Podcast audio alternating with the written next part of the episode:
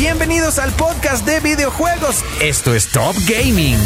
Este es el podcast de 889.7 pm. Perfect. Esto es lo más top, top, top del mundo de los videojuegos. Entérate de lo más top del mundo de los videojuegos. Esto es Top Gaming, aquí en hoy 89.7 FM. Comenzamos. Muy bien, y seguimos aquí en 89.7 FM para platicar de más videojuegos, de más gaming y cosas geek. Mi querido George Covarrubias de Geekzilla ya anda por acá. ¿Cómo andamos, George? Siempre un placer compartir este espacio, Diguito. Como, como debe de ser, siempre muy agradable. Muchas gracias. Eh, ya, ya iba a decir aquí, oh, pero no, van a pensar que andamos abureando y no sé qué No, cosa, no, ¿no? nada de eso. Pero nada, nada, nada. Está grabado, está grabado todo. Eso. Muchas gracias, Dieguito. Muy contento de siempre estar en este espacio contigo. Eso, oye, cuéntame de qué vamos a platicar el día de hoy. Pues mira, la semana pasada habíamos ya dicho que el buen Phil Spencer, el tío Phil, el, el mandamás de Xbox, había publicado en Twitter, que, bueno, en X, Ajá, se ajá. me olvida, se me olvida, que iban a definir ya el futuro pronto de Xbox. Bueno, el jueves, este jueves ya, ya viene la información, vamos a tener eh, detalles muy relevantes sobre el futuro de Xbox, el futuro inmediato. Ok. Se especulan muchísimas cosas, se han filtrado decenas de cosas también, cuáles van a ser reales, cuáles van a ser eh, mentira, no lo sabemos, pero lo que, lo que claramente sí podríamos casi eh, definir es que, número uno, muy probablemente algunas eh, exclusivas de Xbox pasen a otras plataformas, ¿no? Ok. Eh, no podemos decir que juegos, pero pues qué grandes exclusivas tiene siempre ha tenido Xbox. Bueno, pues Halo, Halo, Gears, Gears, o eh. sea, hay otras que ya adquirieron también. Entonces yo creo que va más por ahí, sino que eh, Xbox ya está contemplando eso. O sea, por ejemplo, Hellblade, que es la segunda parte de- del juego, eh, muy probablemente sea exclusiva un año y después salga a otras plataformas. ¿no? Eso Claro. yo creo que es lo que va a anunciar Xbox. eh, entre, otros, entre otros títulos. También se empezó a decir ahí también, por ahí, Dieguito, que el, el equipo que había diseñado las consolas Xbox Series X y S, ya les habían dicho, muchachos, ustedes ya no los queremos, ¿no? No van a ser sus servicios requeridos en esta empresa nunca más. No, no creo que tanto así, pero de repente estaban así como, como como escaneando, y dice, aquí nos llevamos ahora sí. Tú, tú, Dieguito, tú hiciste la Microsoft eh, Surface, ¿verdad? Y dice, sí, muy bien, tú vas a diseñar el próximo Xbox. De plano. De plano, así, así fue. Entonces, conforme a esta, eh, a esta información, no podemos decir que Xbox ya va a dejar de hacer consolas, Sí, ¿no? ¿no? Sería creo que un gravísimo error. eh, pero como habíamos, hemos dicho, eh, en algún momento pues, todo se va a ir a la nube, ¿no? En algún momento, era lo que platicábamos, ¿no? Si les diéramos un poco de vida a las consolas, decíamos que todavía nos faltan a lo mejor dos más por sacar, ¿no? Exacto. Eso lo que fuera, a lo mejor un PlayStation 5 Pro y después un, eh, un 6 y yo creo que párale de contar. Y para O sea, de contar, y sobre ya todo hemos- con Xbox, ¿no? Sobre todo con Xbox y sí, aunque PlayStation podría intentar algo, hemos visto cómo va el tema hacia la suscripción, hemos visto cómo incluso incorporan estas plataformas a las televisiones, ya ves que hemos eh, platicado de que ya no necesitas incluso también eh, en algunos televisores, que consolas, o sea, Ajá. eso es una tendencia, entonces prácticamente y con lo que nos han durado las consolas, yo le doy dos y tan tan. Sí, ¿eh? sí, sí, prácticamente. Y bueno, esa, en, este, en este Xbox Podcast, que es el oficial, no nada más va a estar Phil Spencer, va a estar Sarah Bond, no tiene nada que ver con James Bond, ¿no? Órale. no es la agente Bond. Eh, ella es la presidenta de Xbox. Es que es, es muy curioso, porque Phil Spencer es the head of Xbox in Microsoft, o sea, la cabeza de Xbox en Microsoft. Ok. Sarah Bond es la presidenta de Xbox y va a estar también el señor Matt Booty, que es el mero mero de Xbox Game Studios. O sea, la tripleta master de Xbox van a dar anuncios muy importantes. Todo el mundo estamos comiendo las uñas de qué va a pasar para definir el futuro de una de las marcas más importantes de videojuegos del mundo, Dieguito. O sea, yo sí estoy como nervioso, ¿no? O sea, yo no quiero que desaparezca Xbox. Yo tengo mi afición por PlayStation, Sí. definitivamente.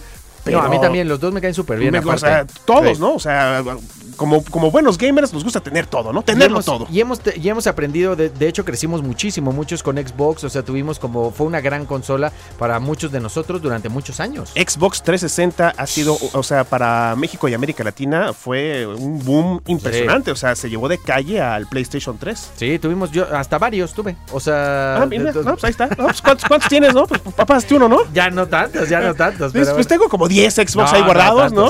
Como dos nada más. ¿Quieren, quieren prestadas consolas Xbox 360? Pregúntenle a Diguito, por favor. Pregúntenme a mí. No, pregúntenos ahí de todas maneras. ¿Qué te parece si hablamos de este juego?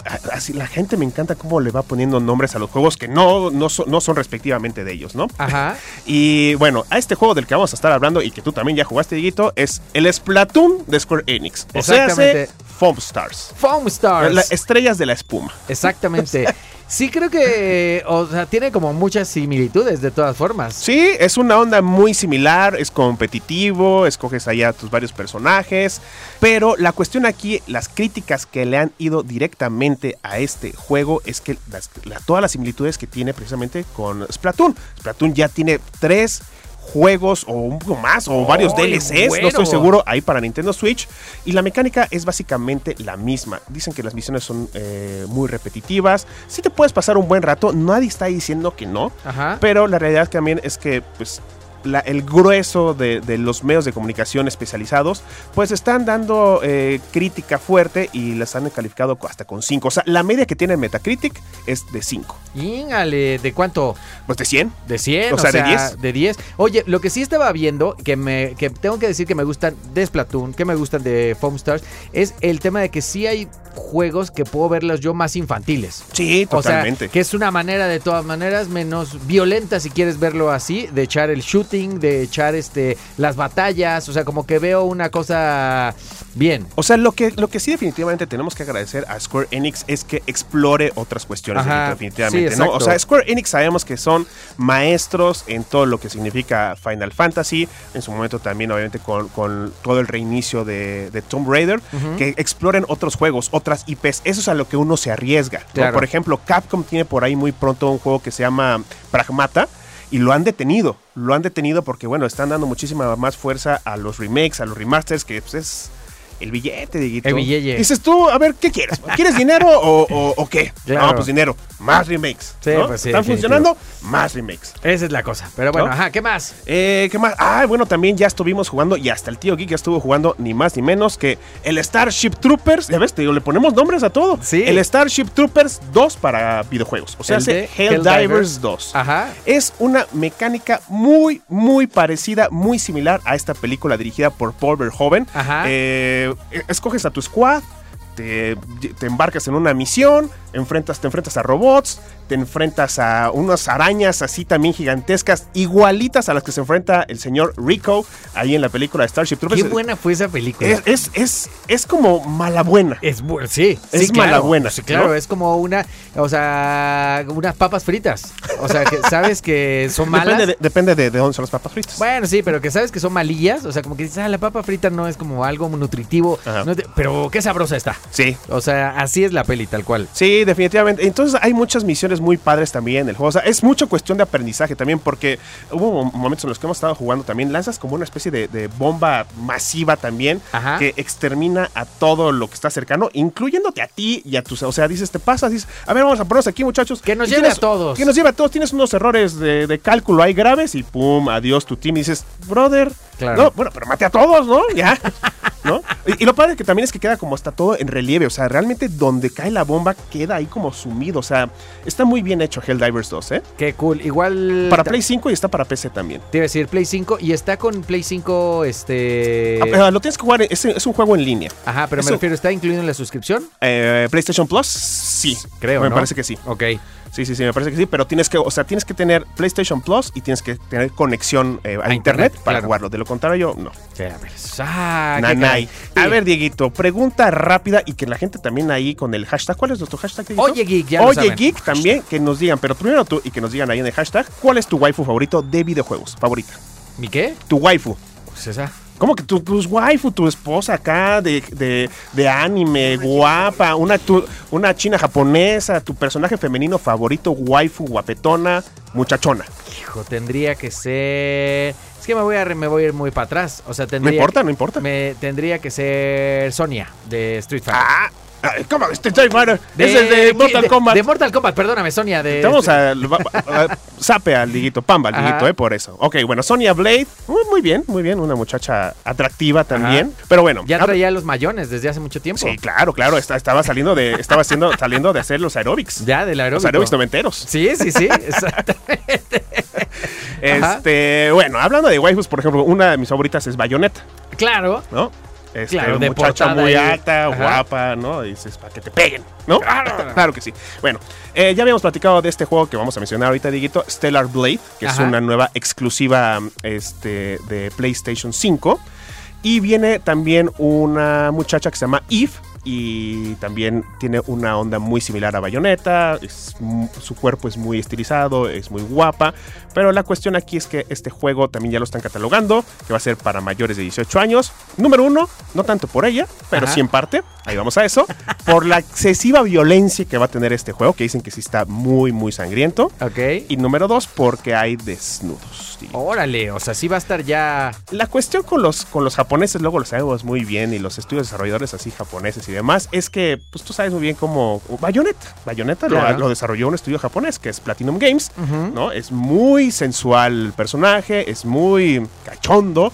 Y a ellos, y los japoneses siempre son así. Dicen, vamos a ser una muchacha guapa, no nos importa lo que digan. Sí. Y además es heroína. Me acuerdo de. Me pasó viendo Ghost in the Shell, Ah, claro. ¿no? O sea, tienen como ese estilacho. Es como las, las de Dead or Alive también, ¿no? Ajá, es- los- exactamente. Total.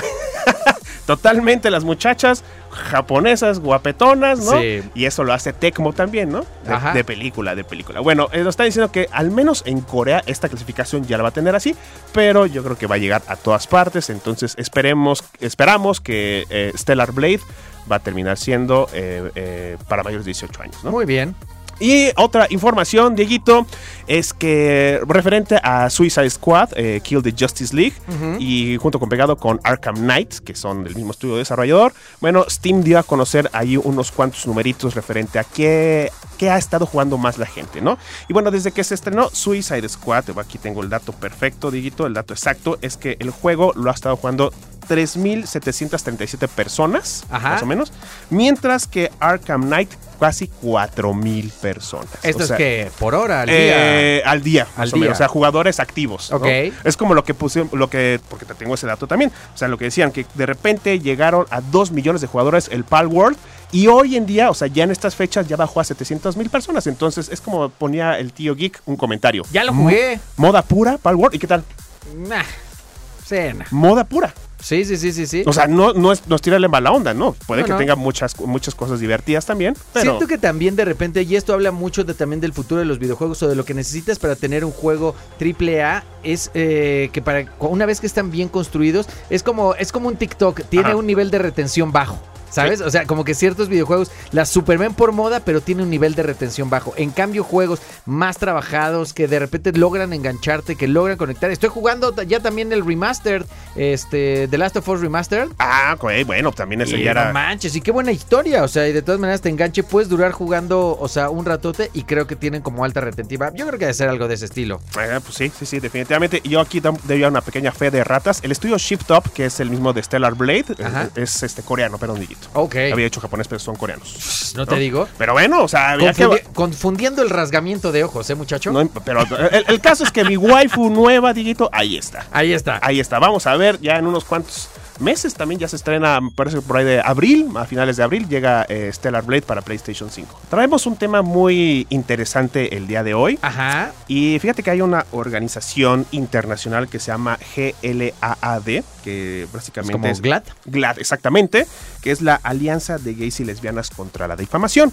¡Hala! Ellos acaban de soltar un, un, este, un estudio de que ha aumentado en el mundo de los videojuegos tanto gamers como eh, personajes dentro de los videojuegos que ya se identifican con esta, con esta comunidad. ¿no? Ok.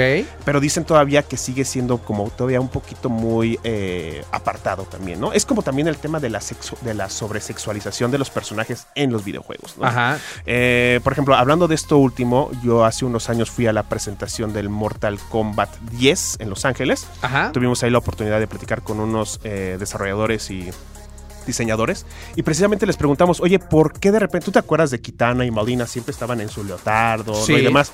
Y, y bueno, lo que pasa es que nos- ellos nos habían comentado, dijeron, es que ya recibimos unas cuantas, no llamadas de atención, pero así de, Oigan. no es necesario. Claro. ¿No? O sea, si Kitana y Malina son grandes peleadoras, no tienen por qué estar en, en baños casi menores, ¿no?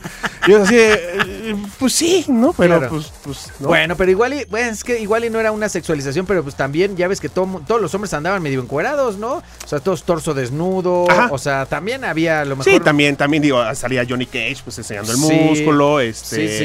eh, ¿cómo se llama? Liu Kang y demás, ¿no? Ajá, o sea, como que de repente, pero bueno, entiendo a Eh, final pero de cuentas. exactamente, ¿no? Entonces fue un cambio ahí como drástico donde nos dimos cuenta también de que personajes femeninos, pues precisamente no tienen por qué tener eh, poca ropa para demostrar que la mujer es Es fuerte, fuerte. y demás. Entonces también eh, en este mismo tenor, esta organización también, pues, a, a- digo, sacó este estudio que hemos visto ya que hay más personajes también que se identifican como, como pues, gays y lesbianas o en no los binarios, o no O binarios. no binarios también. Por ejemplo, un, un videojuego que ha, ha llamado mucha comunidad y que sus personajes son así es Apex Legends. Ajá. Apex Legends en Apex Legends hay personajes gays, hay, Ajá. hay- hay lesbianas y hay transexuales, Dieguito. ¡Órale! Sí, el nombre del- de, de- de la chica transexual se llama Catalyst. Es uno de los más recientes ah, añadiduras al videojuego. Y a mí me parece excelente, dices, porque pues es lo que está ocurriendo hoy en día, ¿no? A mí me parece algo muy bueno, sobre todo por un tema de apertura. Porque de repente, yo muchas veces a lo mejor sí hemos hablado, eh, sí hemos hablado de inclusión y sí hemos, a, mí, a mí lo que me parece un tanto, pues no lo ideal, es cuando hay correcciones a historias que ya hemos visto con Ajá. tal de meter, ¿sabes? Exacto. O sea, con tal de incluir, Forzo- ajá, forzarlos, forzado, ¿no? O sea, de repente así como de, y esto va a ser mucho más hablando en temas de películas, ¿no? O sea, me refiero, el tema que hemos visto así de, no, pues ahora que Campanita sea negra, ¿no? Y, o que, y que Peter Pan sea moreno, y, que- o sea, como que de repente digo, "Pss, hay nuevas historias y en esto de los videojuegos que tienen tanta versatilidad y que pueden mover esto por temporadas, por personajes y demás, me parece algo buenísimo, o sea, Sí, totalmente. y fácil, o sea, no se siente tan forzado. Sí, o sea, de repente hay unas cosas que sí no son muy aceptadas, sobre todo si, como bien dices tú, si ya la historia había sido escrito de una forma. Claro. Por ejemplo, lo vimos apenas en la última serie de Netflix animada de Caballeros del Zodiaco, donde Andrómeda es mujer. Y Ok. Andrómeda normalmente es hombre. Claro, ¿no? ahí O por siempre ejemplo, ha sido hombre, ahí por ejemplo, luego, luego nos enojamos cuando estamos hablando de, de comida. Yo soy muy purista y digo, la hamburguesa es de carne. Y ya sé que hay unas de Portobelo, pero es- esa que Eh, le no, llamen otra cosa, Sí, ¿no? sí, sí. Entonces, este, de repente, traspolándolo. Porto de- burguesa. Ándale, portoburguesa, algo, ¿no? Este, no, pero de repente, sí, cuando ves acá dices, si Andrómeda ya sabíamos que era, no me lo cambien. Ajá. O sea, no me lo cambien. Sí, o sea. Está- incorporen un nuevo, una nueva caballera del zodiaco. Exactamente. O sea, Andrómeda Madame, solamente es una un nueva madame, Exacto. una nueva dama del zodiaco. un- un- una, dama del zodiaco. ¿no? Exacto. Sí, o sea, eh, Shun, o, o en este caso Andrómeda, siempre ha sido un, un personaje, pues, eh, muy sentimental. Sí, ¿no? sí, sí, sí, sí. Pero nada más. O sea, que fuera, pues, digamos, un poco femenino, no tiene nada de malo. Es muy sentimental el personaje, pero es muy poderoso Andrómeda. O sea, si la gente Sí. que ha visto y la gente que es verdaderamente fanática Caballero del Zodiaco, hablan muy bien de Andrómeda. ya ves, de todas maneras, a mí ese en contacto con su lado femenino, los caballeros del zodiaco, oye, Pisces, o Ah, sea, claro, exactamente. Sí, sí, ¿Cómo se llama el de Pisces? No, hay Afrodita. Af- ¿Sí era Afrodita de Pisces? Afrodita de Pisces, Sí, o sí, sea, sí. no Y manches. Es Afrodito, ¿no? O no sé.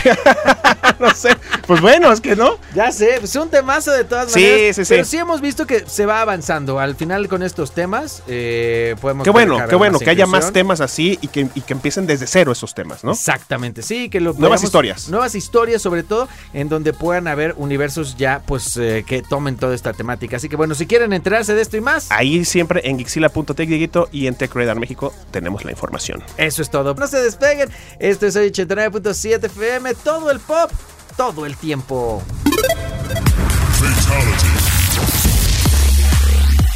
Y esto fue el podcast, el podcast.